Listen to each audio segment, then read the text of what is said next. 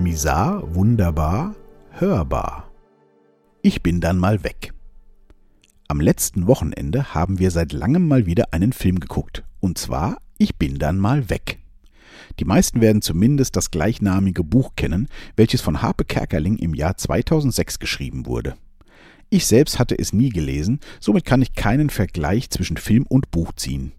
Am Anfang fand ich es etwas seltsam, dass Harpe Kerkeling nicht selbst die Hauptrolle gespielt hat, aber der Schauspieler David Striso macht das wirklich sehr gut und schnell hat man das unterschiedliche Aussehen vergessen. Uns hat der Film sehr gut gefallen, da er wirklich authentisch rüberkommt. Im Nachhinein fand ich es sogar besser, dass Harpe die Rolle nicht selbst gespielt hat. Ich glaube, das wäre auch schwer für ihn gewesen. Als Entertainer spielt man ja immer eine Rolle für die anderen, und das Privatleben ist meist eine ganz andere Person, die man gerne für sich behält. Wenn man die dann aber nach außen tragen soll, ist das, glaube ich, nicht einfach. Fällt einem ja schon schwer genug, einfach mal man selbst zu sein und keine Rolle zu spielen, auch wenn man hauptberuflich kein Entertainer ist. Wie komme ich jetzt eigentlich auf diesen Film? Ganz einfach.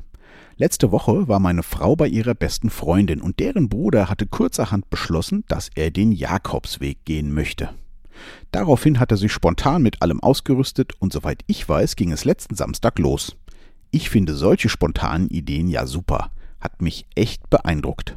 Vor allem ist er, so wie ich ihn kenne, jetzt eher nicht der super spontane Typ, aber gerade ist er dabei, einiges in seinem Leben zu verändern.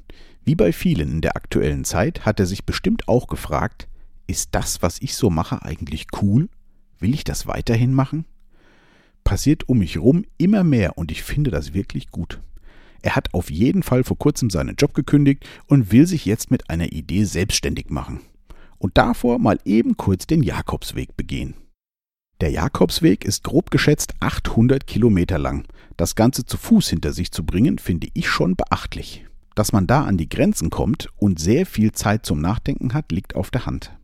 Ich glaube, das macht das Ganze auch so reizvoll. Komplett raus aus dem Alltag, aus allen Rollen und Verpflichtungen, die man jeden Tag erfüllt. Wochenlang nur mit sich selbst sein und den inneren Gesprächen lauschen. Das kann einen wirklich weiterbringen. Ich persönlich meditiere ja gerne. Da kommt man in einen ähnlichen Zustand. Allerdings ist es über diese lange Zeit, gepaart mit den körperlichen Anstrengungen und Entbehrungen, deutlich intensiver. Als ich den Film so gesehen hatte, habe ich auch große Lust darauf bekommen.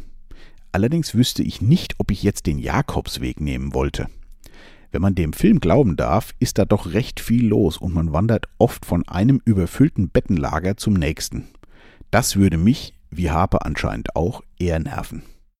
Ich könnte mir gut vorstellen, das Ganze einmal irgendwo in den Bergen zu machen.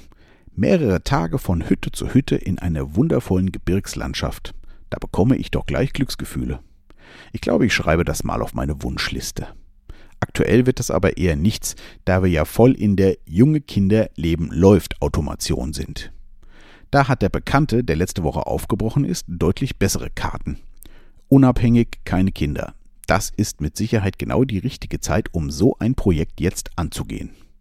Die aktuelle Situation weckt in mir auch oft das Verlangen nach einem längeren Ortswechsel, allerdings mit Familie.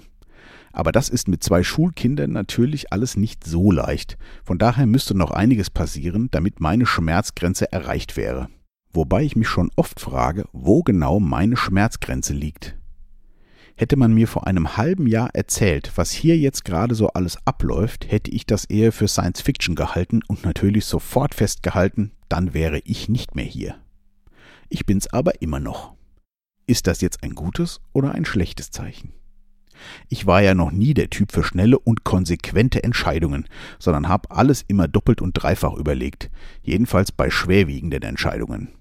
Finde das auch ziemlich gut. Die Frage ist nur, wann überlegt man zu lange? Da fällt mir zum Abschluss nur noch der Spruch, hinterher ist man immer schlauer ein. Mal sehen, was noch so kommt und ob ich dann doch noch irgendwann sage, ich bin dann mal weg. Wer Lust auf einen angenehmen Filmabend ohne blutrünstige Action hat, kann das Ganze gern als Filmtipp von mir ansehen. Vielleicht werde ich mir das Buch auch nochmal irgendwann vornehmen. Bleibt gesund und wach.